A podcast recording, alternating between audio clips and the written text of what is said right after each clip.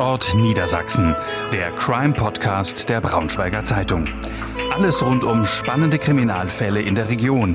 Wir blicken gemeinsam mit unseren Redakteuren auf die Hintergründe der spektakulärsten Verbrechen zwischen Harz und Heide.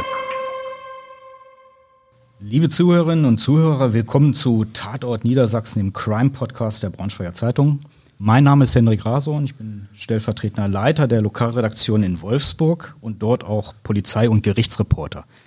Wir sind heute zu dritt. Mich unterstützt bei diesem Podcast meine Kollegin Saskia Heike an der Technik. Und zu Gast haben wir heute einen äh, Kriminalisten, der, ich glaube, spätestens im Jahr 2015 in ganz Deutschland äh, bekannt geworden ist als Chef der Braunschweiger Soko Asyl und auch Autor des gleichnamigen Buchs zu dem Thema Flüchtlingskriminalität. Das wird aber heute nicht unser Thema sein, sondern es geht um seine langjährige Arbeit als Kripo-Chef und Mordermittler. Guten Morgen, Herr Küch. Guten Morgen. Am 28. November erscheint ja unser Magazin zu unserer Serie Tatort Niedersachsen. Ist in den Geschäftsstellen unserer Zeitung und im Online-Shop erhältlich. Ich konnte bereits mal in den äh, Vorabdruck reinschauen und bin wirklich begeistert. Wer sich für True Crime in unserer Region interessiert, der sollte hier mal wirklich zugreifen. Ähm, Herrn Küch und seinen sehr geschätzten Gifhorner Kollegen Herrn Schmidt habe ich im Rahmen dieser Serie zu einem Gespräch an einem echten Leichenfundort getroffen. Es ging dabei um den grausamen Babymord am Wallersee und die Arbeit von Ermittlern bei einem Tötungsdelikt. Der Artikel dazu erscheint auch bei uns in der Zeitung und so viel sei verraten, noch sehr viel ausführlicher dann im Magazin. Und deswegen möchte ich das heute nicht zum Thema machen, sondern über einen ganz anderen Fall sprechen. Es geht um einen Fall, dem man ja das Etikett eigentlich verpassen kann, dass er einen einfach nur betroffen macht bei dem, was dort passiert ist, denn eine komplette Familie wurde ausgelöscht. Ähm, in dem Artikel, in dem Magazin ist ein Foto von Herrn Küch zu sehen, von damals aus dem Jahr 2000. Es ist eine Pressekonferenz bei der Polizei in Wolfenbüttel. Auf dem Foto zu sehen ist der damalige Leiter der Polizeiinspektion, Herr Podel. Dann ein Kollege von Ihnen, der damals die Ermittlungen geleitet hat in dem Fall, und Sie selbst. Ähm, damals noch mit Vollbart, mit Lesebrille, mit einer karierten Jacke und einer auffällig gefleckten Krawatte, was man damals anscheinend so in Polizeikreisen dann getragen hat. Ähm, und vor Ihnen dann ein Herr von Mikrofon. Das sieht man schon also daran, dass es ein ganz besonderer Fall war, der auch für sehr viele Schlagzeilen gesorgt hat. Es geht um die Leichenfunde in einem Mehrfamilienhaus am Wolfenbüttler Pfingstanger. Und nicht jeder wird wahrscheinlich diese Straße kennen. Vielleicht, Herr Küch, wie muss man sich das im Jahr 2000, diese Straße, dieses Wohngebiet vorstellen? Ja, es ist ein ganz normaler Wohnblock gewesen an einer der Ausfallstraßen in äh, Wolfenbüttel in äh, Richtung äh, Adersheim. Ja, auf der rechten Seite, also kurz bevor man die Stadt verlässt, stehen die praktisch parallel äh, längs zur Straße. Es sind Häuser mit zwei bis drei Eingängen und ich glaube, drei oder vier Etagen waren das. Wie viele Familien wohnen dort in dem Haus? Ähm, da muss ich jetzt lange mal drüber nachdenken. Also ich meine, es sind, es waren acht, also acht Parteien in einem, in einem Haus, ja, also in einem Hausteil. Mhm. Und die Häuser waren halt zusammen und es müssen vier oder fünf gewesen sein. Irgendwie vom, vom Milieu her auffällig oder eine nein, ganz normale Wohngegend? Nein, nein, ganz, eine ganz normale Wohngegend, ganz normale Menschen, die dort gelebt haben. Äh, es war noch äh, eine ganze Reihe von Menschen mit Migrationshintergrund, die dort aber schon sehr lange gelebt haben. Also sehr viele türkischstämmige Familien waren da. Da komme ich nachher nochmal zu, weil da eine kuriose, äh, ein kurioser Bonbon zu entstand. Also es war ein ganz normales Wohngebiet. Es war nichts, was polizeilich in irgendeiner Form auffällig gewesen wäre. Mhm. Ähm, erinnern wir uns mal zurück, 9. Februar im Jahr 2000. Das, äh Millennium, die Millenniumsfeier, gerade mal ein paar Tage vergangen. Ja. Und dann gab es einen Anruf von Nachbarn. Bei der Polizei nehme ich an. Oder bei der Feuerwehr? Ja, also wie das genau gewesen ist, kann ich gar nicht sagen. Also ich muss sagen, dass wir noch unter dem Eindruck der Silvesternacht standen. Das ist ja auch ein besonderer Fall gewesen im Wolfenbüttel, der heute ja nicht äh, weiter angesprochen wird, äh, wo wir auch ein Tötungsdelikt hatten. Also es waren praktisch vier Wochen vergangen und ich entsinne mich, dass ich an dem Abend äh, mit zwei Freunden im Wolfenbüttel in der Sauna saß und dann irgendwann der, ja, der Bademeister reinkam und sagte, sitzt hier irgendwo ein Herr Küch und sagte, ja, also Sie müssen mal ganz schnell ans Telefon kommen. Und so ist die Sache angelaufen. Wissen Sie schon, sage ich mal, wenn Sie in einer Sauna erreicht werden, dass das äh, schon was Brenzliges sein könnte?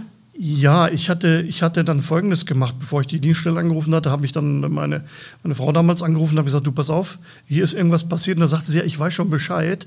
Was genau ist, weiß ich nicht. Aber es muss irgendwas fürchterliches sein. Die suchen dich verzweifelt. Und dann habe ich äh, mit der, mit der Wache Kontakt aufgenommen am Grünen Platz. Und dann sagten die, oh Gott, oh Gott, oh Gott, lauter Tote. Ja, und dann habe ich mich ins Auto gesetzt und bin dann dahin gefahren. Sie sind am Pfingstanger auch am gleichen Abend dann eingetroffen? Ja. Äh, ich äh, habe mich natürlich, und das macht jeder äh, kluge äh, Kriminalist, äh, natürlich zurückgehalten, weil die Mitarbeiter waren schon da. Da hat dann der Chef nicht im Tatort rumzuturnen. da gibt es auch einen kuriosen Fall mal hier in Braunschweig ist wahrscheinlich auch mal eine lustige Geschichte wert. Also da hat man erstmal nichts zu suchen, sondern ich habe mir berichten lassen, was da war. Und als dann die ersten, äh, die ersten ja, Maßnahmen innerhalb der Wohnung getroffen wurden, was also die ersten Spurensicherungen betraf, habe ich die Wohnung natürlich betreten und gesehen, was da los war. Es war eine, soweit ich das nachgelesen habe, eine Zwei-Zimmer-Wohnung, relativ klein. Ja, es war eine relativ kleine Wohnung. Wie viele Zimmer sie jetzt nun genau gehabt hat, weiß ich nicht. Ich weiß nur, äh, dass äh, es bereits im Hausflur bestialisch stank. Und äh, da komme ich dann zu diesem Bonbon, also diesem ja, makabren Punkt, äh, weil wir hinterher natürlich uns schon gefragt haben, warum hat denn das keiner gemerkt? Und es hat dann tatsächlich irgendjemand im Haus eine Aussage gemacht und gesagt, naja, wir haben hier Türkischstämmige, die kochen immer so komische Sachen und wir haben gedacht, die haben da gekocht. Ne? Ich sage, jeder erfahrene Kriminalist weiß genau, was das ist. Diesen Geruch verliert man nie aus der Nase. Und das ist heute noch so, wenn ich mit dem Hund spazieren gehe und es liegt irgendwas im Feld, das rieche ich vorher schon, dass äh, da etwas ist, was verwest. Das ist ein ganz besonders äh, übler Geruch eigentlich. Gut, äh, das, war, das war in dieser Wohnung. Das hat keiner mitbekommen und äh, auch später, als wir dann versuchten zu rekonstruieren, was passiert war, haben wir uns eigentlich nur gewundert, äh, dass es niemand mitbekommen hat, was da passiert war. Beschreiben Sie mal die Szenerie in der Wohnung, als Sie dort zum ersten Mal die Wohnung betreten haben und was Sie dort dann gesehen haben. Ja, also es war, es war so, dass man in einen Flur reinkam und dann betrat man so einen weiteren kleinen Flur und dann ging man aufs Wohnzimmer zu. Da traten wir bereits ins Wasser. Patsch, patsch machte es. Das heißt, die Leichen waren bereits ausgelaufen, äh, hatten auch ihre Farben nicht mehr so, wie man sich einen toten Menschen vorstellt. Äh, sodass in dem einen Fall äh, die Mutmaßung unseres Erkennungsdienstkollegen damals sagte, Mensch, das könnte ein farbiger sein. Aber es war gar kein farbiger, es war einfach, weil die wochenlang da in der Wohnung gesessen haben oder gelegen haben. Äh, es war, es war übel. Es war eine ganz üble Situation. Es lag eine Person, lag offensichtlich mit einer Kopfschusswunde vor der Heizung. Eine andere Person lag auf dem Sofa. Eine Frau, wie wir dann erst später festgestellt haben, lag offen ja, vor einem Wohnzimmertischchen und dann lag da auch noch ein toter Säugling, also was da noch übrig geblieben war. Das war die Situation, so wie sie sich darstellte. Was geht in einem da durch den Kopf? Auch als erfahrener Kriminalist. Ja, man ist erschüttert, ne? Dann äh, das, äh, das, das nimmt einen dann schon mit. Und äh, dann stellt man sich natürlich die Frage, haben wir es jetzt hier mit einem Vierfachmord zu tun oder was ist hier passiert? Das war ja die Frage, die wir uns gestellt haben. Wir mussten ja auch erstmal die Personen identifizieren, mit denen äh, wir es dann da zu tun hatten. Und das war am Anfang gar nicht so einfach, um erstmal herauszubekommen, um wen es sich hier handelte. Ne? Und dann nachzuvollziehen, was passiert war. Zumal äh, insbesondere, ich entsinne mich noch sehr gut, die Frau massive Schnittverletzungen hatte, also wirklich übelst. Und äh, wir also wirklich erstmal überlegt haben, was kann denn hier passiert sein? Wie geht man in so einer Situation, eine Wohnung in einem Mehrfamilienhaus, ähm, ein ungeklärtes Verbrechen, viele Leichen, wie geht man da vor? Ja, systematisch. Man muss systematisch vorgehen. Also es macht keinen Sinn, da in, dann in, in, in, Panik zu verfallen, sondern es wird dann, man, man bespricht sich. Nicht? Der, äh, der Erkennungsdienstbeamte, den wir damals dabei hatten, unser guter alter Hubert Lessig, ein ganz toller, erfahrener Mann, den wir dabei hatten und natürlich dann auch die ermittelnden Beamtinnen und Beamten, die dabei waren. Wir haben uns quasi einen Plan gemacht, haben so, wir arbeiten das jetzt ab hier, versuchen festzustellen, was los war. Wir haben dann natürlich auch sofort die Gerichtsmedizin dazugeholt. Das ist ganz wichtig in so einem Tatort, bevor die Leichen äh, dann angegangen werden, kriminalistisch erkennungsdienstlich äh, den äh, ja, Obduzenten herbeizuholen. Ich weiß jetzt nicht mehr, wer damals da war, aber es ging relativ schnell. Ich meine, aus Göttingen ist jemand gekommen und äh, hat uns dann geholfen, äh, bei, der, ja, bei dem Auseinanderpflücken des Tatortes an die Leichen heranzugehen. Äh, das hat Stunden gedauert. Wer ist der Erste, der sich den Überblick verschafft und in welcher Reihenfolge geht es denn dann weiter? Also der Erste, der sich den Überblick verschafft bei, bei einem Tatort, sind in der Regel die Kollegen der Schutzpolizei, weil die als Erste dazugerufen werden. Die wissen aber auch in der Regel, wie sie sich zu verhalten haben. Nichts anfassen. Eben. Äh, natürlich, und das ist immer das Problem, ich sage mal, in dem Fall war es wahrscheinlich einfacher für die Kollegen, die haben dann auch gemerkt, also hier lebt keiner mehr, aber bei, bei bei Taten, wo man nicht genau weiß, was ist mit dem Opfer, äh, muss man natürlich ans Opfer ran. Und dann sollen sie sich das merken, äh, was sie gemacht haben, damit man das hinterher nachvollziehen kann. In dem Fall war es halt so, dass die Kollegen der Schutzpolizei wohl gesehen haben, hier ist nichts zu machen, haben dann richtig reagiert und haben dann die, äh, die Kriminalbereitschaft angerufen, die wir im Wolfenbüttel hatten, und die haben dann die Mordkommission eingesetzt, beziehungsweise ich war ja relativ schnell auch vor Ort und wir haben dann die Mordkommission aufgerufen, die wir da hatten.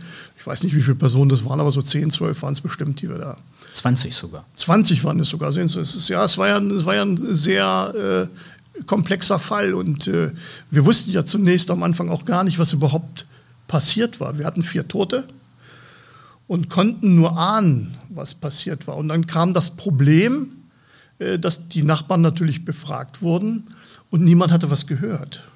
Und äh, wie sagt der von mir vorhin zitierte Hubert Lessig, äh, der sagte dann relativ schnell, also ihr könnt sagen, was ihr wollt. Ich gehe davon aus, dass hier zumindest zwei Personen erschossen worden sind. Und es lag ja auch eine Waffe da.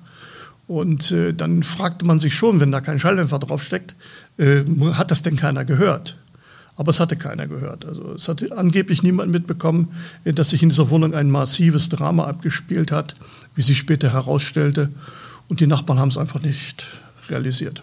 Sie haben sich dann nur irgendwann darüber mokiert, dass es so gestunken hat und dachten, das wäre, wie gesagt, irgendeine Küche gewesen, war es aber nicht. Es waren dann die vier toten Menschen in der Wohnung. Vielleicht, weil mancher Hörer sich jetzt fragt, sozusagen, warum man das nicht erkennt, was dort passiert ist, um es nochmal deutlich zu sagen. Die Leichen lagen dort schon eine längere Zeit in ja, der Wohnung. Ja, also wir haben, wir haben vermutet, dass sie also mindestens 14 Tage da gelegen haben. Und da muss man sich vorstellen, 14 Tage im Februar ist wie 14 Tage im Sommer.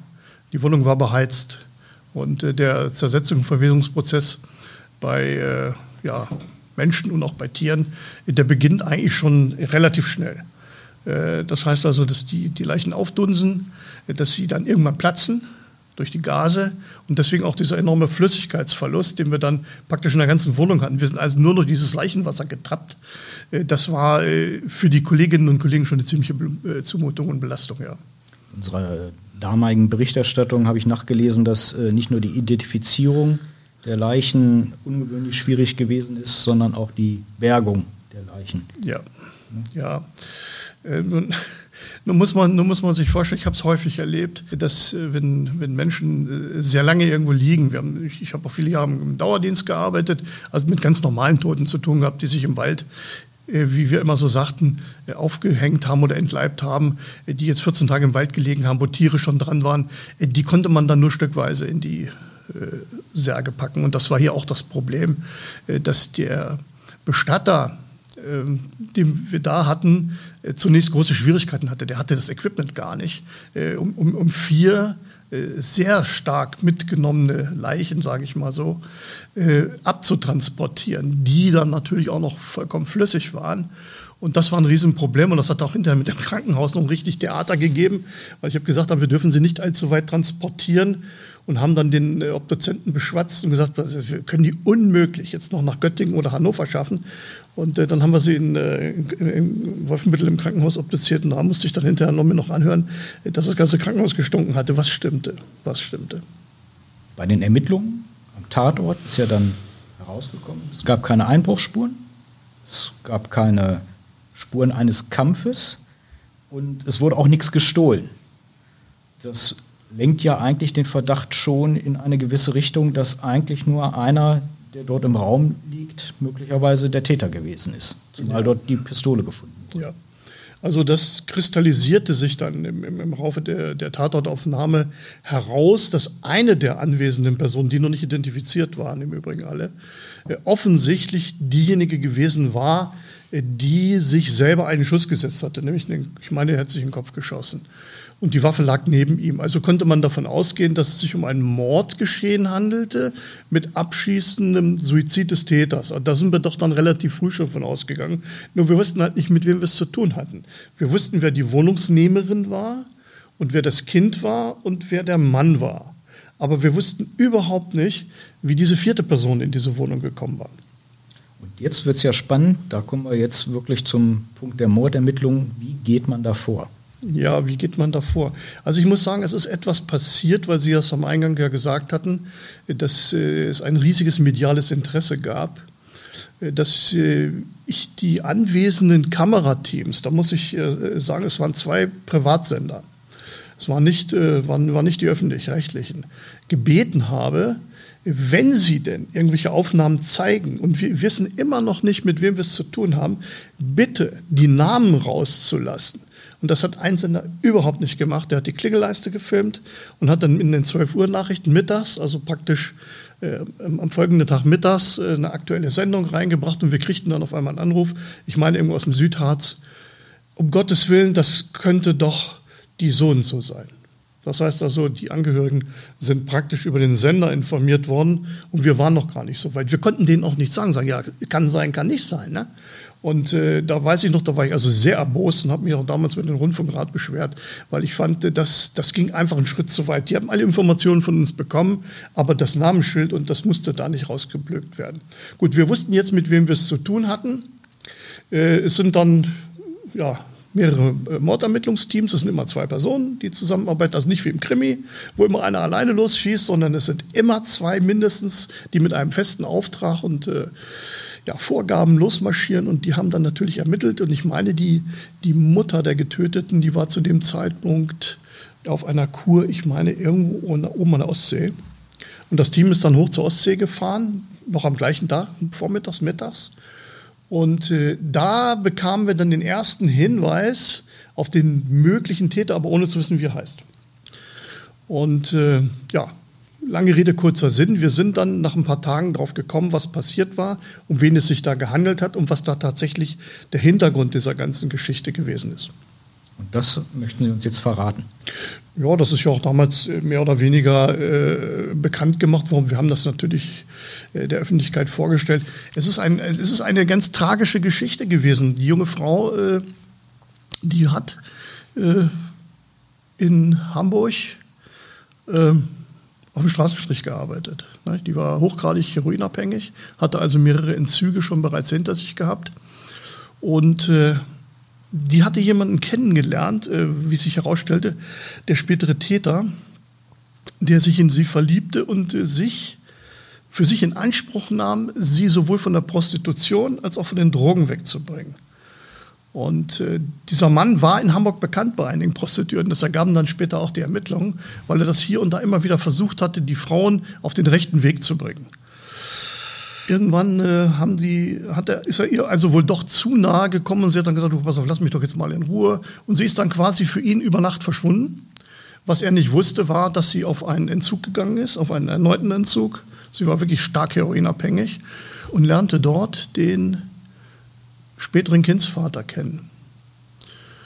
Und äh, weil die natürlich betreut wurden, weil die natürlich betreut wurden von, äh, von, äh, von den Drogenberatungsstellen und auch der Klinik, in der sie sich befunden hatten, hat man dann gesagt, also es ist wohl besser, wir nehmen euch mal aus diesem Milieu raus. Die kamen nämlich beide oben aus Norddeutschland, sie war ja aus Hamburg, meine ich. Und ihr geht ganz woanders hin.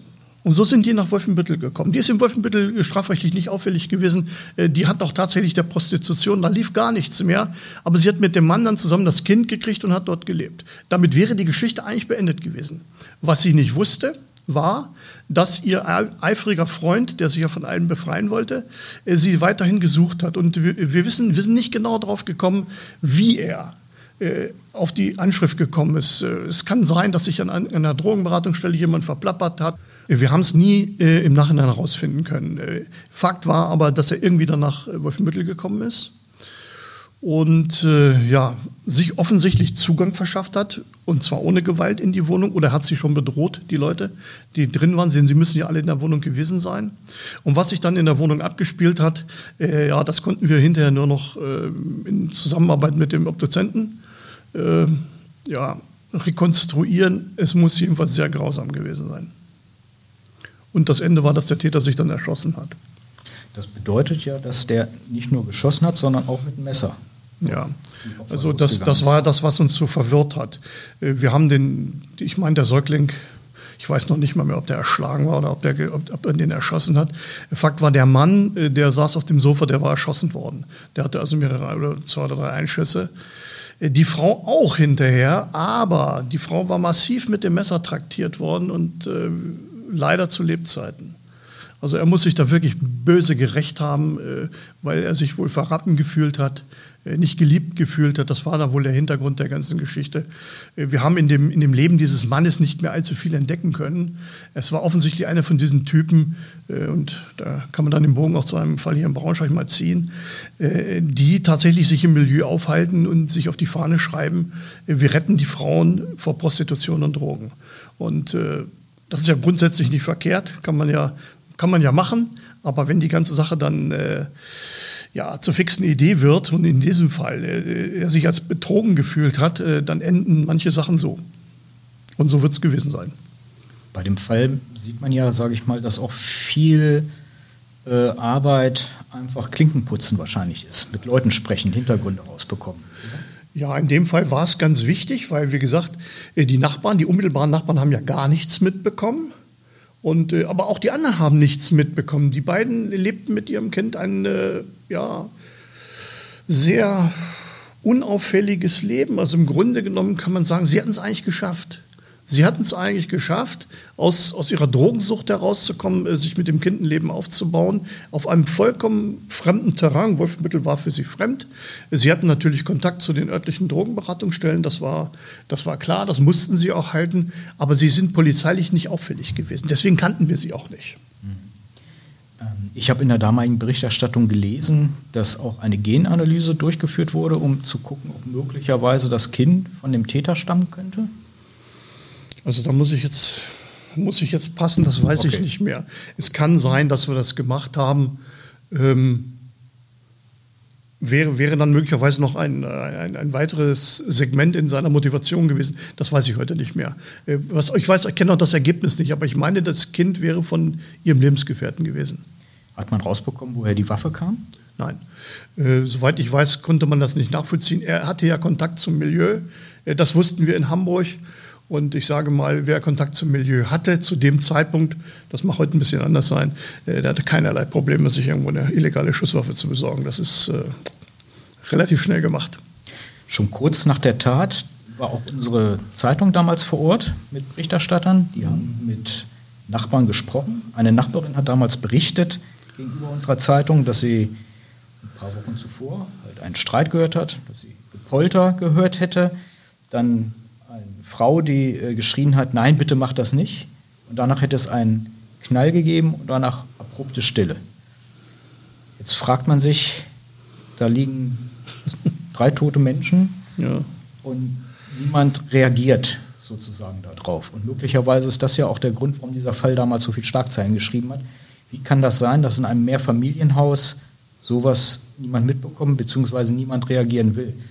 Dazu passt damals auch, dass in der damaligen Berichterstattung in Wolfenbüttel berichtet wurde, dass im Januar, also sprich einen Monat vor der Tat, ein Leichnam eines 35-Jährigen entdeckt wurde, der schon seit Mitte Oktober ja. tot und nicht nur tot, sondern mumifiziert vor seinem laufenden Fernsehgerät saß. Stimmt, an die Geschichte kann ich mich auch noch sehr gut erinnern. Ja, äh, wie, wie passiert sowas? Das hängt einfach damit zusammen mit der äh, Vereinsamung der Menschen in den Wohnungen. Und, und ich, jetzt, jetzt, wo Sie das angesprochen haben, ich entsinne mich, äh, dass da so eine Aussage gemacht wurde von einer Bewohnerin. Und ich meine, auch mit ihr ist gesprochen worden. Und die Gretchenfrage, ja, warum haben Sie Polizei nicht gerufen? Warum sagen Sie nichts? Warum haben Sie nichts gemacht? Ja, es geht mich nichts an. Das ist ja häufig so leider. Ne? Und äh, ja, mit dem, mit dem Fernseher, Das habe ich aber auch hier meiner Zeit als Kripo-Chef häufig kritisiert, dass eine soziale Kontrolle im positiven Sinne so gut wie gar nicht stattfindet. Das haben wir häufig und regelmäßig gehabt. Dass insbesondere ältere, einsame Menschen monatelang in ihren Wohnungen gelegen haben. Ne? Wer nicht, auch nicht allzu viel Post bekommt, das fällt dann auch nicht weiter auf. Und irgendwann gibt dann der ja, der Werbebroschürenträger es auf, da was reinzustecken und dann merkt das halt keiner. Und dann kommt es halt irgendwann mal dazu, dass irgendeiner sagt, komisch, hier riecht im Haus. Und äh, das ist leider, leider, leider passiert das häufig und das ist heute auch noch so. Und ich befürchte, äh, dass wir das in Zukunft auch noch haben werden. Wie einfach oder wie schwer ist es, an, an so einem Fall emotionslos ranzugehen? Weil das wird wahrscheinlich ja die Grundlage sein, dass man sich nicht von Emotionen lenken lässt, sondern sowas ganz nüchtern versucht aufzuklären. Ist das so leicht? Nein.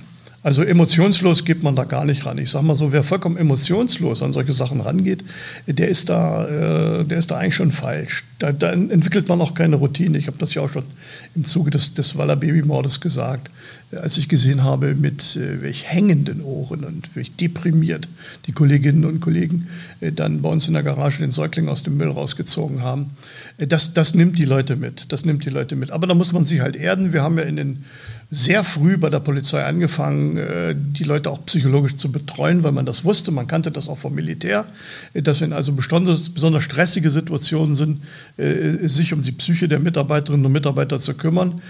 Das haben wir eigentlich immer so beigehalten. Und ich habe am Anfang auch immer gesagt, also ich möchte auch nicht, das war im Bereich Kipo, dass die Leute allzu lange in dem Bereich arbeiten, bevor die also irgendwann anfangen, zur Flasche zu greifen. Ne?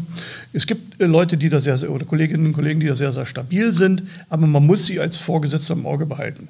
Äh, das, äh, und, und darf sie auch vor allen Dingen nicht damit alleine lassen. Und, und diese Geschichte, die hat uns damals äh, ja, arg beschäftigt, weil, wie gesagt, für uns die Gretchenfrage war, wieso hat das überhaupt gar keiner mitbekommen? Und warum hat, hat sich keiner gemeldet? Und hinter wussten sie ja mal alles besser, aber es hat niemand der Polizei äh, zu dem Zeitpunkt, das muss ja dann kurz nach dem Jahreswechsel passiert sein, äh, irgendeinen Hinweis gegeben. Jetzt sind ja nicht nur, es gibt ja nicht nur Opfer, sondern in so einem Fall gibt es auch immer Angehörige, ja. die informiert werden wollen, informiert werden müssen. Wie geht man da vor, sag ich mal?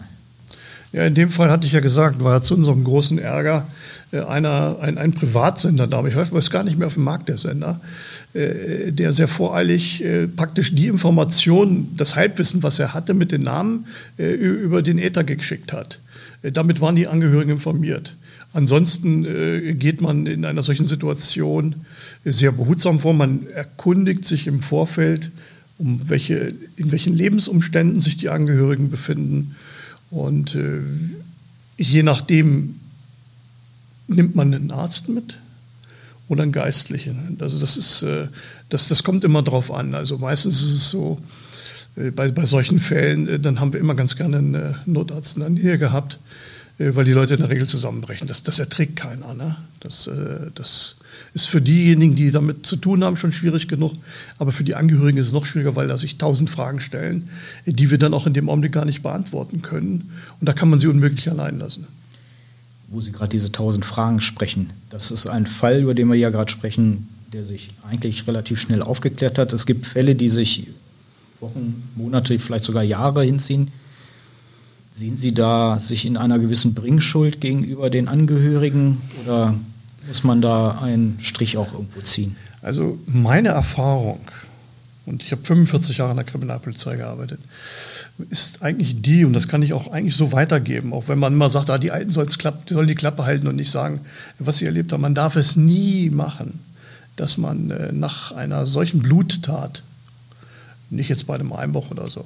Aber nach einer solchen Bluttat mit, mit, mit Opfern, und Opfer sind dann auch die Angehörigen, den Angehörigen leichtfertig irgendwelche Zusagen macht, die da lauten, ich versichere Ihnen, wir werden den Täter fassen. Also ich habe Kollegen erlebt, die das gemacht haben und die sind daran zerbrochen, weil sie den Täter nämlich nicht. Es, es gibt Fälle, die wir nicht klären können. Und äh, das darf man nicht machen. Man tut sich keinen Gefallen damit, weil man sich enorm unter Druck setzt und dann möglicherweise unsauber arbeitet.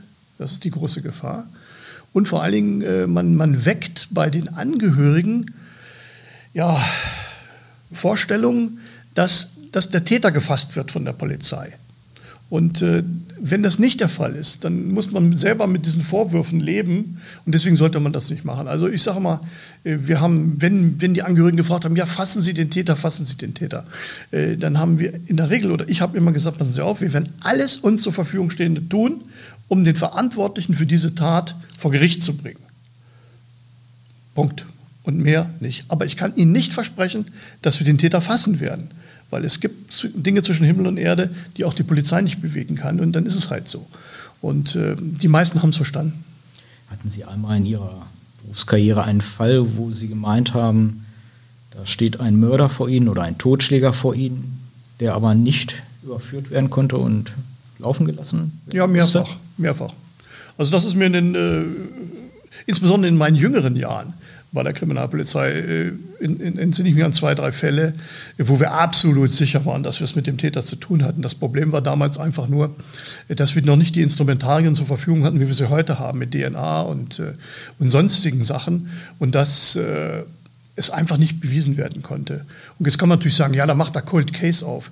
Ich lese das auch und wir haben auch Cold Case hier in Braunschweig und ich weiß, dass der Kollege Kunkel da sehr aktiv ist. Aber es gibt auch durchaus Fälle, auch in Braunschweig noch ungeklärte Mordfälle, wo eben dieses DNA-fähige Material gar nicht mehr da ist. Das ist dann in irgendwelchen Speichern verreckt, sagen wir immer.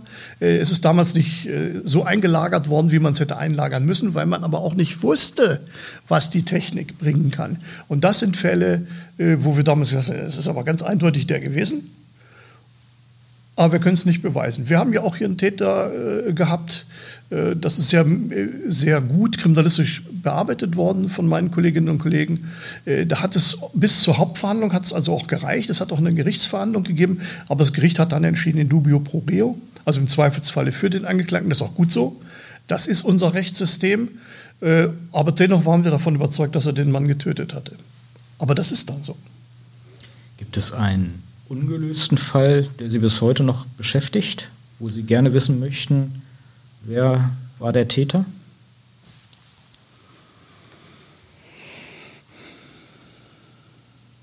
Ja, das ist noch gar nicht so lange her. Äh, wir hatten hier äh, vor ein paar Jahren hatten wir einen, einen merkwürdigen Vorfall, ich meine oben im Bebelhof, wo auf einen Wohnungseigentümer geschossen worden ist. Äh, die Sache ist nie aufgeklärt worden. Da wüsste ich gerne, was dahinter gesteckt hat. Äh, aber das ist dann halt auch so ein Fall. Dann, dann ist irgendwann immer Feierabend, dann kann man nicht mehr ermitteln. Und ich entsinne mich auch noch an eine andere Geschichte, dass eine Frau verschwunden ist auf sehr mysteriöse Weise gehbehindert, die nie wieder aufgetaucht ist.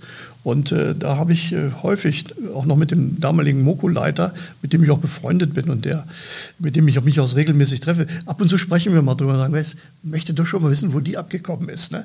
Aber das sind so Fälle, äh, die, sind, die, die gehören auch dazu, das muss man wissen. Wir können nicht alles aufklären. Wie ist denn das bei Ihnen persönlich? Sie haben ja nun wirklich viel Leid mitbekommen in all Ihren Berufsjahren. Ist man da als Kriminalist im privaten Umfeld vorsichtiger? Nein. Also man muss sich als, äh, als Polizeibeamter, und das ist die große Gefahr, wenn man jung ist, äh, immer sagen, das ist nicht die Bevölkerung. Ja? Äh, viele, viele machen den Fehler, sagen, ah, nur, mit, nur mit Sträuchen zu tun. Ja, na klar, haben wir nur mit Sträuchen zu tun. Aber das ist ein Promillsatz äh, der Gesellschaft. Und äh, wenn, wenn dann jemand der Meinung ist, dass er daraus ableitet, dass um ihn herum nur Verbrecher und Gauner sind, äh, dann hat er den Beruf nicht verstanden. Ne? Also ich kann das sehr wohl unterscheiden. Ne? Dass, äh, dass die, die, also ich wohne in so einem kleinen Dorf, das sind lauter nette Leute um mich herum, das sind keine Mörder und Diebe und, und, und sowas. Äh, aber es gibt Mörder und Diebe, natürlich gibt es die. Aber als Polizeibeamter oder als Polizeibeamter muss man aufpassen, dass man da nicht überzieht und, und dann so alles im Bausch und Bogen macht. Das, das ist ja das, was ich auf 2015 gesagt habe. Natürlich sind da auch Kriminelle bei, aber man muss differenzieren. Und wenn man das gelernt hat, dann kommt man da gut mit klar. Ähm, aus Ihren Erfahrungen raus, und wir haben ja auch gerade schon das Thema so ein bisschen an, angesprochen, wie hoch oder wie niedrig ist die Schwelle, dass jemand einen anderen Menschen tötet, vielleicht sogar ermordet, was ja eine Planung, bisschen voraussetzt. Könnte jeder Mensch zum Mörder werden? Ja, das ist eine Diskussion, die sehr kontrovers geführt wird, insbesondere unter Insidern, ich weiß das. Äh, wir hatten ja vor einiger Zeit, als wir mit, mit Jürgen Schmidt zusammen waren, haben wir ja auch über das Thema gesprochen. Also ich bin der Meinung, äh, das ist äh, situativ manchmal abhängig was passiert ist.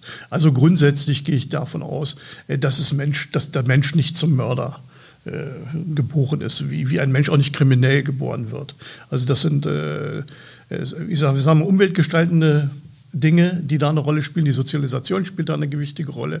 Und dann spielen die, ja, die jeweiligen aktuellen Situationen. Und die sind dann wieder abhängig davon, spielen Drogen eine Rolle mit, ist Alkohol im Spiel und so weiter und so weiter. Und das alles, das summiert sich dann zu einem Ergebnis. Und dann kann es durchaus passieren, dass Menschen, von denen man sagt hat, ey, das kann ich mir gar nicht vorstellen, äh, zu einer solchen Kurzschlusshandlung äh, äh, ja, fähig sind. Der klassische Mord, wie wir immer im Krimi sehen, also der wirklich minutiös vorgeplant ist, äh, die sind ja eher selten. Beziehungsweise ich habe mal so äh, ja, gesagt, äh, das sind meistens die Fälle, die kriegen wir gar nicht mit.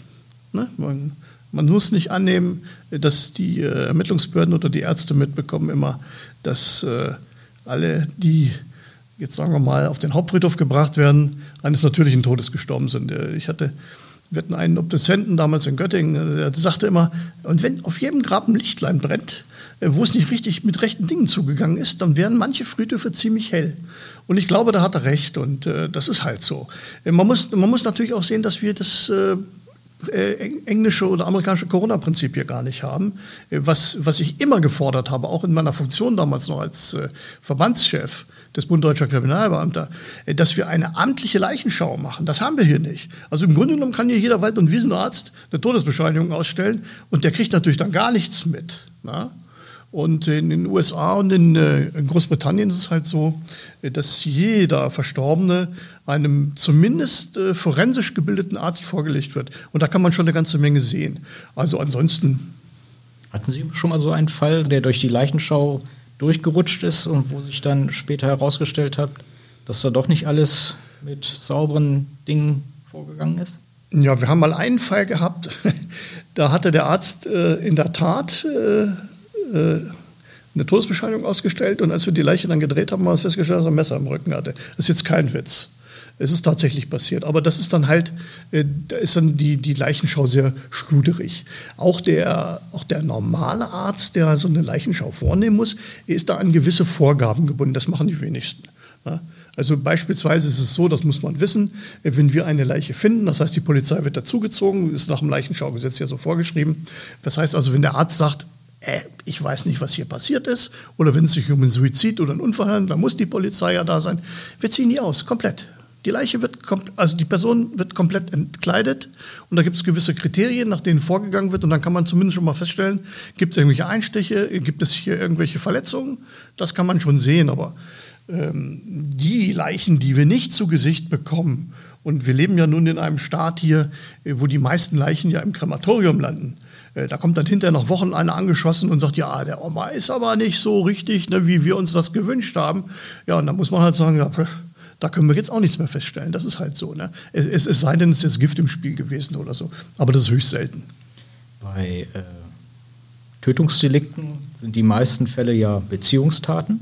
Das heißt, Täter und Opfer stehen in einer Art von Beziehung, meistens einer familiären Beziehung.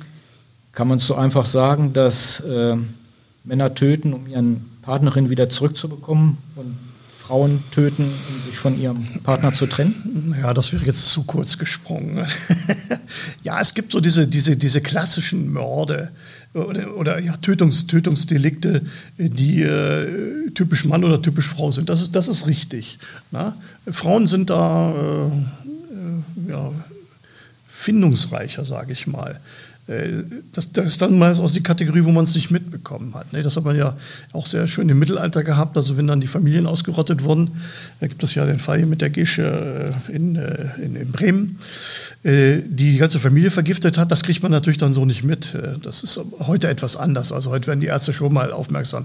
Nein, also ähm, die meisten Delikte sind in der Tat Beziehungsdelikte. Das heißt also, zwischen Täter und Opfern gibt es irgendeine Beziehung.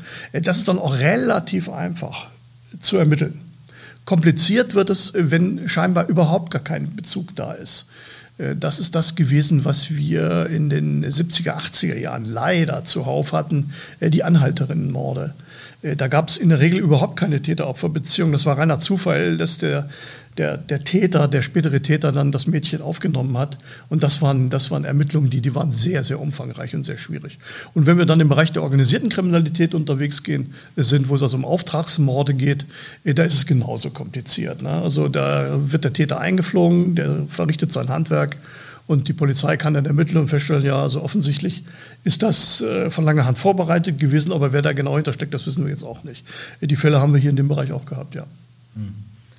Was sind denn die wichtigsten Hilfsmittel heutzutage der Kriminalisten? Also dies, das allerwichtigste Hilfsmittel des Kriminalisten oder der Kriminalistin ist eine gute kriminalistische Ausbildung. Also das Denken, äh, kriminalistisch zu denken und nicht an den Tatort zu gehen und das einfach zur Kenntnis zu nehmen, was da ist. Wir sagen immer, diese sieben goldenen Ws, die sind ganz entscheidend für die, für die polizeiliche Ermittlung. Also wer hat wann, wo, was, wie, womit getan. Und mittlerweile ist es, äh, haben wir sogar noch ein achtes W dazu genommen. Das ist jetzt im Bereich gerade der, äh, der, der, der, der, ja, der Cyberkriminalität. Wem nützt es? Manipulationen beispielsweise. Ne? Wer, wer, ist, der, wer ist der, der, der, der, der Profiteur? Also das, das muss ins Blut gehen, da muss eine gute Ausbildung her. Und dann hilft uns natürlich enorm die moderne Technik. Das ist gar keine Frage.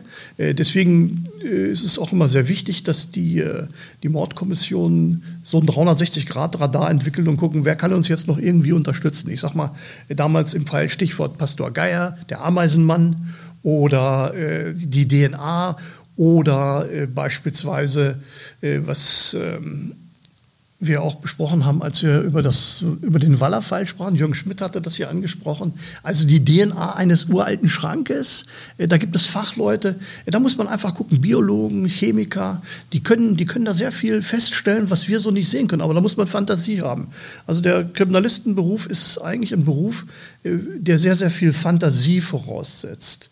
Und man darf niemals sagen, oh, das kann nicht sein.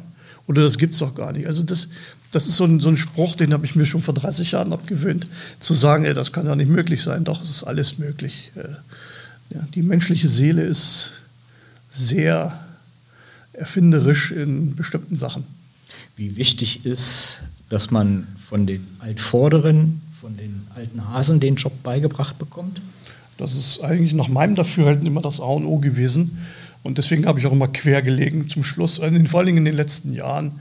Äh, mit meinen vorgesetzten Dienststellen, äh, weil das überhaupt nicht berücksichtigt worden ist. Ne? Äh, da wurden irgendwelche Karrierepläne gemacht für junge Leute, die wurden von Pontius zu Pilatus geschickt, aber die haben nie die Gelegenheit gehabt, tief einzutauchen in die Materie. Ein Kriminalist, ein guter Kriminalist oder eine gute Kriminalistin ist wie ein guter Chirurg. Ne? Sie kommen von der Hochschule, mein Neffe studiert auch Medizin, der ist jetzt bald fertig, der kann sicherlich den Bauch aufschneiden, ne? aber bestimmte Symptome richtig einordnen oder äh, bestimmten Verdachtsmomenten nachgehen, das kann er nur, wenn er eine Erfahrung hat. Und äh, diese Erfahrung brauchen die. Und äh, dazu gehört es auch, dass man mit den alten Hasen unterwegs ist. Und da muss ich sagen, das Glück habe ich gehabt oder auch mein Jahrgang oder meine Jahrgänge hatten das Glück, noch mit alten Hasen der Kriminalpolizei zusammenzuarbeiten, die wirklich nicht auf die modernen Techniken zurückgreifen konnten, sondern die einfach nur viel Verstand und Spürsinn bewiesen haben. Und das kann man lernen. Da bietet sich ja auch gerade mal die Frage an, wie Sie eigentlich in den Polizeiberuf gefunden haben. Wenn ich es richtig nachgelesen habe, 1974 gleich nach der Schule zur Kripo gekommen. Ja, das war damals möglich und äh, deswegen war, haben wir auch eine, wie ich meine, einmalig dezidiert gute äh, kriminalistische Ausbildung genossen, weil wir uns wirklich nur um diesen Bereich gekümmert haben. Jetzt kann man natürlich sagen, das sind Fachidioten. Ja, aber andererseits muss ich mich denn auf allen Bereichen des polizeilichen Alltags auskennen, zumindest doch nicht in der Arbeits- und äh, mittleren Managementsebene. Als ich dann später im höheren Dienst war, ich, ich, ich habe ja auch zwei Jahre das Polizeikommissariat Nord geleitet, äh, da habe ich dann auch eine Uniform angezogen und habe Hundertschaften bewegt. Äh, das geht dann auch, aber das ist eine andere Ebene. Aber in dem Bereich, äh, wo es darum geht, äh, komplexe Sachverhalte aufzuklären und auch gerichtsfest zu machen, vor allen Dingen. Ne, die Verteidiger schlafen ja auch nicht auf den Bäumen. Äh, dann muss man sagen, da ist die beste Waffe eine gut ausgebildete Kriminalpolizei. Jetzt haben Sie allerdings nicht die Frage beantwortet, wie Sie zur Polizei gekommen sind. Ja, das ist schon so lange her. Ich, ich habe jetzt gerade mal drüber nachgedacht. Also ich bin zur Polizei gekommen, das ist gar nicht eine ganz lustige Geschichte. Äh, äh, es gab damals äh, noch diese sogenannten Volksläufe hier in Deutschland. Nicht? Das waren dann immer so Veranstaltungen und unter anderem hatte auch der PSV, ich meine 1969, äh, oben am Franschen Feld einen, einen Volkslauf und, und dann ja, hatte ich den ersten Kontakt zur Polizei. Das fand ich eigentlich ganz interessant. Da war ich noch, war ich noch ja, so gerade so frisch ins jugendlichen Alter reingewachsen und habe mich dann informiert und dann bestand die Möglichkeit in Niedersachsen ab 1900, ich meine 1970 oder 71, äh, direkt bei der Kriminalpolizei zu starten. Und das fand ich interessant und da habe ich mich damals beworben. Und äh, gab es hier einen großen Einstellungstest hier in Braunschweig und dann wurde ich genommen und so bin ich zur Kriminalpolizei gekommen, ja. Nochmal zur Frage der Techniken. Ähm, was gibt es für neuartige Techniken, mal jetzt abseits von der Spurensicherung, Fingerabdrücke beispielsweise, sondern neue Sachen. Sie hatten beispielsweise mir berichtet, dass äh, Kollegen in anderen Ländern daran arbeiten, Gerüche zu konservieren. Ja, das ist ja, ein, das ist ja auch ein Relikt aus der, aus der Staatssicherheit. Die haben das ja auch probiert. Also da gibt es natürlich als, ab, absonderliche Ideen, die man, denen man nachgehen kann. Äh, ich halte von dieser Schnüffelmethode eigentlich nicht allzu viel. Es gibt ja auch jetzt mittlerweile Predictive Policing, das heißt also, wir wissen, wo der Täter zuschlägt. Ganz ehrlich, ich habe das immer mit äh, einer großen Skepsis betrachtet.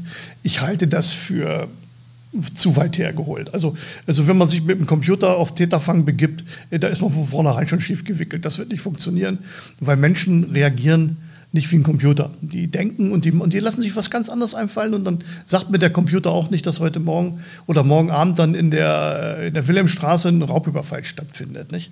Äh, das ist, das, das ist, ähm, da wird sehr viel Energie reingesteckt. Aber die modernen Techniken, wir haben natürlich gerade im Bereich des Cybercrime enorme Entwicklungen, die uns ermöglichen, äh, den Tätern auf die Spur zu kommen. Es ist ja nicht mehr so, wie es vor 40 Jahren war, als ich da war, oder 45, als ich angefangen habe. Wir haben das mit örtlichen Tätern zu tun gehabt. Ne? Da gab es dann noch den ÜGIT. Jetzt fragen wir, was ist ein ÜGIT? Das wurde uns gelehrt. Der ÜGIT ist ein überregionaler, gefährlicher Intensivtäter. So, das ist jemand gewesen, der dann tatsächlich mal von Dortmund nach München gefahren ist und dort einen Bruch oder sowas gemacht hat. Das waren mal eine Handvoll Leute. Die meisten Täter kamen aus dem unmittelbaren Bereich. Äh, auch einfach schon, weil sie nicht so mobil waren. Ne? Da hatte nicht jeder ein Auto oder so. Das ist heute vollkommen anders. Also wenn Sie heute sagen, ja, wo kommt der Täter her? Ja, das weiß ich auch nicht. Der, der ist flexibel. Nicht? Wenn, Sie heute, wenn Sie heute die Bewegungen sehen, von, gerade von, von, von Bandenkriminalität, äh, die sind innerhalb von zwei, drei, vier Stunden durch die Republik durch. Die haben also heute Morgen in Chemnitz ein riesengroßes Ding gedreht und sind fünf Stunden später sind sie schon in den Niederlanden. Äh, das war früher anders. Ne? Und äh, das ist ja auch ein Punkt, wo wir immer gesagt haben, da muss die Polizei flexibler werden. Und äh, da ist ja jetzt die Diskussion, wie wir sie jetzt ja auch aktuell wieder haben, Föderalismus hin, Föderalismus her. Äh, ich sage mal so, der Föderalismus ist letztlich nicht dafür verantwortlich, dass es nicht funktioniert. Es funktioniert deswegen nicht, weil sich die Politiker in dem föderalistischen System äh, nicht in der Lage sind, miteinander auf bestimmte Regeln bzw. Standards zu vereinen. Äh, in den äh, USA funktioniert das ja auch. Die haben ja auch verschiedene äh, Staaten und da reißt es ja auch nicht, dass wenn ich jetzt von Arizona, was weiß ich, nach Kentucky rüberfahre, dass die Sache dann erledigt ist. Aber hier gibt es Probleme, weil jedes Bundesland seine eigene Polizeistruktur hat und das muss sich sicherlich ändern. Und gerade jetzt in Europa ist es total wichtig, das zu machen. Eine weitere Frage. Sie hatten es schon anfangs mal äh, in unserem Gespräch angesprochen, die Rolle der Medien. Hm. Es gibt welche sozusagen die sich an die Vorgaben halten. Es gibt welche, die sie bewusst überschreiten. Wie äh, schätzen Sie die Rolle ein, beziehungsweise was erwarten Sie von den Medien? Also, ich habe ja gesagt, dass ich äh, mit, mit Medien noch schlechte Erfahrungen gemacht habe. Äh, ich ich habe es immer so, so gemacht und äh, eigentlich auch so gehalten. Also ich fand also, dass die Medien, mit denen ich es hier zu tun gehabt habe, mit die, also die regional-örtlichen Medien, äh, dass wir da sehr gut miteinander ausgekommen sind. Äh, es war sogar zum Schluss so, dass man gegenseitig gesagt hat, also ich, ich sage Ihnen mal Folgendes, aber das wird jetzt nicht gebracht, weil Folgendes passieren kann. Und äh, ich habe eigentlich dann nur verantwortungsvolle Redakteurinnen und Redakteure, gerade auch hier in der Braunschweiger Zeitung gelebt, die sich da immer dran gehalten haben Und äh, dann macht es die polizeiliche Arbeit etwas leichter. Das heißt nicht, dass wir irgendwas vertuschen oder so, ganz im Gegenteil. Aber es gibt bestimmte Informationen, die müssen nicht in die Öffentlichkeit geblasen werden, zumindest nicht zu einem bestimmten Zeitpunkt. Und äh, ja, es gibt Medien, die halten sich da nicht dran. Äh, das sind die Medien, ich sage mal so, die Heuschrecken, die irgendwo durchgehen, alles wegfressen und dann weiter wandern. Äh, das sind aber örtliche regionale Zeitungen und auch Rundfunkhäuser in der Regel nicht. Also wie gesagt, ich habe mit dem NDR viel Kontakt gehabt. Wir haben äh, auch mit hier mit den, mit den Sendern hier in Braunschweig äh, das eine oder andere besprochen. Oder die haben uns auch was gefragt und die haben dann auch eine Antwort bekommen. Und wenn wir gesagt haben, wir sagen euch das jetzt, aber bitte bringt es noch nicht aus den und den Gründen. Da ist mir nicht ein Fall bekannt in den letzten 10, 15 Jahren, wo ich hier Verantwortung getragen habe, dass sich da irgendeiner äh, dagegen gestellt hätte. Aber es ist in der Tat ein Problem. Und sobald es überregional wird, und äh, da geht es ja auch um viel Geld, äh, da muss man vorsichtig sein. Aber ich sage, ich sage auch, ich habe bei der Bildzeitung, beim Spiegel Redakteure kennengelernt, mit denen ging das auch. Aber es gibt auch welche, das muss man wissen, mit denen geht das nicht. Und dann sollte man das mit denen noch gar nicht machen. Dann ist da. Das heißt ja nicht, dass wir zusammenarbeiten. Ne? Jeder hat sein eigenes Ding. Wie sagte Hans-Joachim Friedrichs hat es ja mal gesagt. Äh, möglichst überall dabei sein, aber nirgendwo dazugehören. Und das, denke ich, ist, der richtige, es ist die richtige Aussage. Und das, das, das gilt für die Presse, wie schlussendlich auch für die Polizei. Wir haben unterschiedliche Aufträge. Ne, wir sollen den Täter ermitteln oder die Straftat aufklären und sie haben den Auftrag, die Bevölkerung zu informieren. So, und da muss man diesen Spagat hinbekommen, dass man beides nicht gefährdet. Und, und wenn man das in einer gesunden Absprache miteinander macht, dann kann das auch nicht schiefgehen. Jetzt habe ich noch eine Frage zum Abschluss. Bei diesem, unserer Serie hier werden ja sicherlich viele True Crime-Fans zuhören. Es gibt Bücher zuhauf über Kriminalisten und ihre Techniken. Es gibt Fernsehserien, wo gezeigt wird, wie Kriminalisten arbeiten. Wird es möglich sein, wenn man dort aufmerksam zuguckt, das perfekte Verbrechen zu begehen? Oder kratzen diese Serien alles dann, dann doch nur an der Oberfläche? Also die, äh, die Serien, die wir im Fernsehen sehen oder auch die Krimis oder ja, Kriminalfilme, die kratzen an der Oberfläche. Also welcher Täter, wenn ein Täter sich davon inspirieren lässt, muss ich sagen, liegt da vorher schon schief. Ähm, aber natürlich gibt es, äh, gibt es Literatur, auch Bücher, gut geschriebene Bücher, äh, die da schon ziemlich weit sind. Nur der normale Straftäter, der hält sich da sowieso nicht dran. Ne? Der Straftäter geht immer davon aus, dass er nicht erwischt wird. Und äh, ich sage mal, bei, den, bei, den, äh, bei der Kriminalität, die wir jetzt hier gerade in der, in der Republik haben im Augenblick, gut durch Corona, ist es natürlich jetzt alles ein bisschen auf Sparflamme ge äh, gebracht, aber die Kriminalität wird hoch, hochschwappen wieder. Äh, die Täter informieren sich weder bei der Presse noch in irgendeinem Kriminalistenhandbuch, die ziehen ihr Ding durch. Na? Und äh, jeder Täter geht davon aus, dass er nicht erwischt wird. Weil wenn er davon ausgehen würde, dass er erwischt wird, äh, dann müsste er hinterher nicht in Haft, sondern in die Psychiatrie. Und würden Sie es hinkriegen, einen perfekten Mord zu begehen? Also äh, das widerspricht eigentlich meinem Naturell. Außerdem wüsste ich gar nicht, wen ich umbringen sollte.